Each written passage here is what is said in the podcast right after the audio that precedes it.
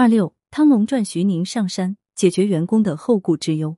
易经的智慧，易经中第十一卦是太卦，太指的是通畅、平安的意思，这是太卦总体形式的特征。这个卦象是乾下坤上，乾阳在下，坤阴在上。上卦为坤，为地，地属阴气；下卦为乾，为天，天为阳气。如果将乾比作企业的管理层，将坤比作企业的员工，那么要实现企业发展的事事亨通吉祥，将各项工作要求真正落到实处，并取得圆满的结果，就要求管理层应像前干居坤之下一样。基层员工在工作过程中。不可避免的会遇到这样或那样的困难和问题，需要管理者及时做出决策和调动资源予以支持，这样才能保证工作的顺利进行。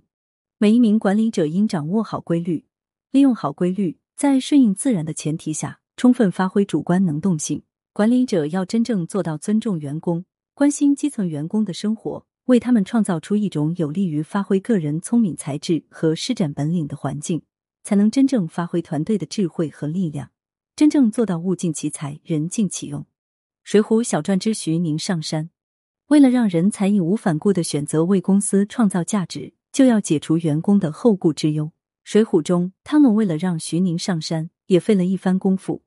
自小汤龙的祖上都是靠打造军器为生，打造的军器有一种叫做连环甲马，每次在作战时用此钩连枪，求得胜利。但是汤龙只是会打，却不会使，因此要想继续使用这种军器，就要求得一个会使用的人才。恰好汤龙的姑舅哥哥金枪班教师徐宁会此技艺。徐宁在东京，这勾连枪法只有他一个教头，他家祖传习学，不教外人。不管是马上还是步行，都有相应的法则。虽然徐宁有此精妙的技艺，但是要让他上梁山，还是需要花些心思的。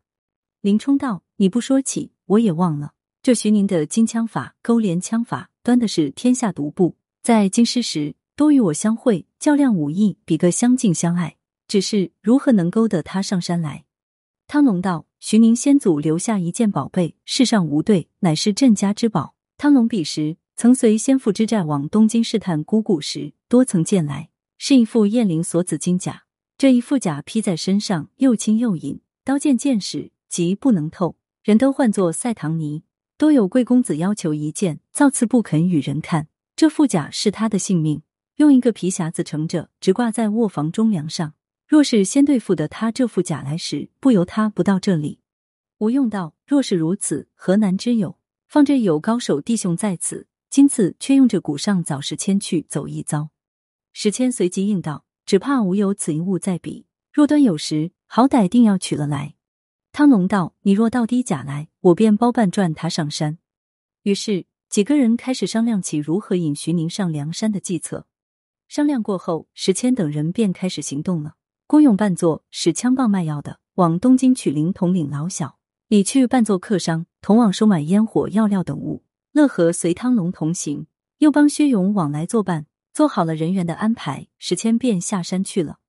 史谦到达东京后，寻找到了金枪班教师徐宁家。等到天黑之时，史谦潜入班门里面，他看见土地庙后有一株大柏树，便把两只腿夹定，一节结疤将上去树头顶，骑马坐在枝柯上，悄悄望着徐宁家的状况。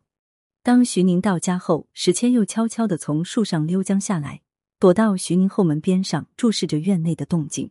经过一番偷窥。史谦终于在卧房里的梁上看见放着金甲的大皮匣，探清了金甲的位置，石谦就等着合适的时机下手了。夜里五更，石谦见徐宁夫妻睡了，便从身边取了个炉管，朝窗棂眼里一吹，把晚灯吹灭了。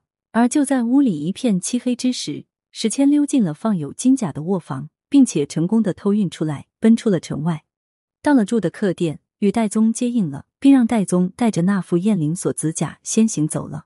史谦则被汤龙派往到离客店一程远的客店去，而汤龙却往东京城内走来。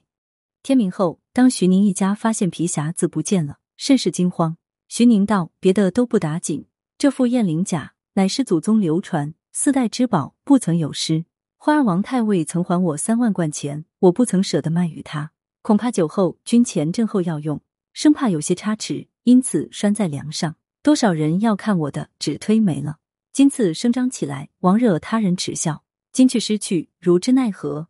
就在徐宁情急之时，汤龙出现了。他顺势向徐宁打听发生了何事，并且向徐宁透露自己看见过红羊皮匣子。于是两人顺道追去，在途中一所古庙的树下，二人发现了圣甲的匣子。徐宁呵斥石谦偷甲，石谦则说自己金甲已被同行的李三拿去，只留下了空匣。于是，在石谦的引诱下，三人一起前去讨甲。就这样。徐宁被石谦和汤龙二人以寻找丢失的金甲为由带到了梁山，并且见到了宋江。徐宁一阵疑惑，汤龙这时说道：“小弟今次闻知宋公明招接四方豪杰，因此尚在武冈镇拜黑旋风李逵做哥哥，投托大寨入伙。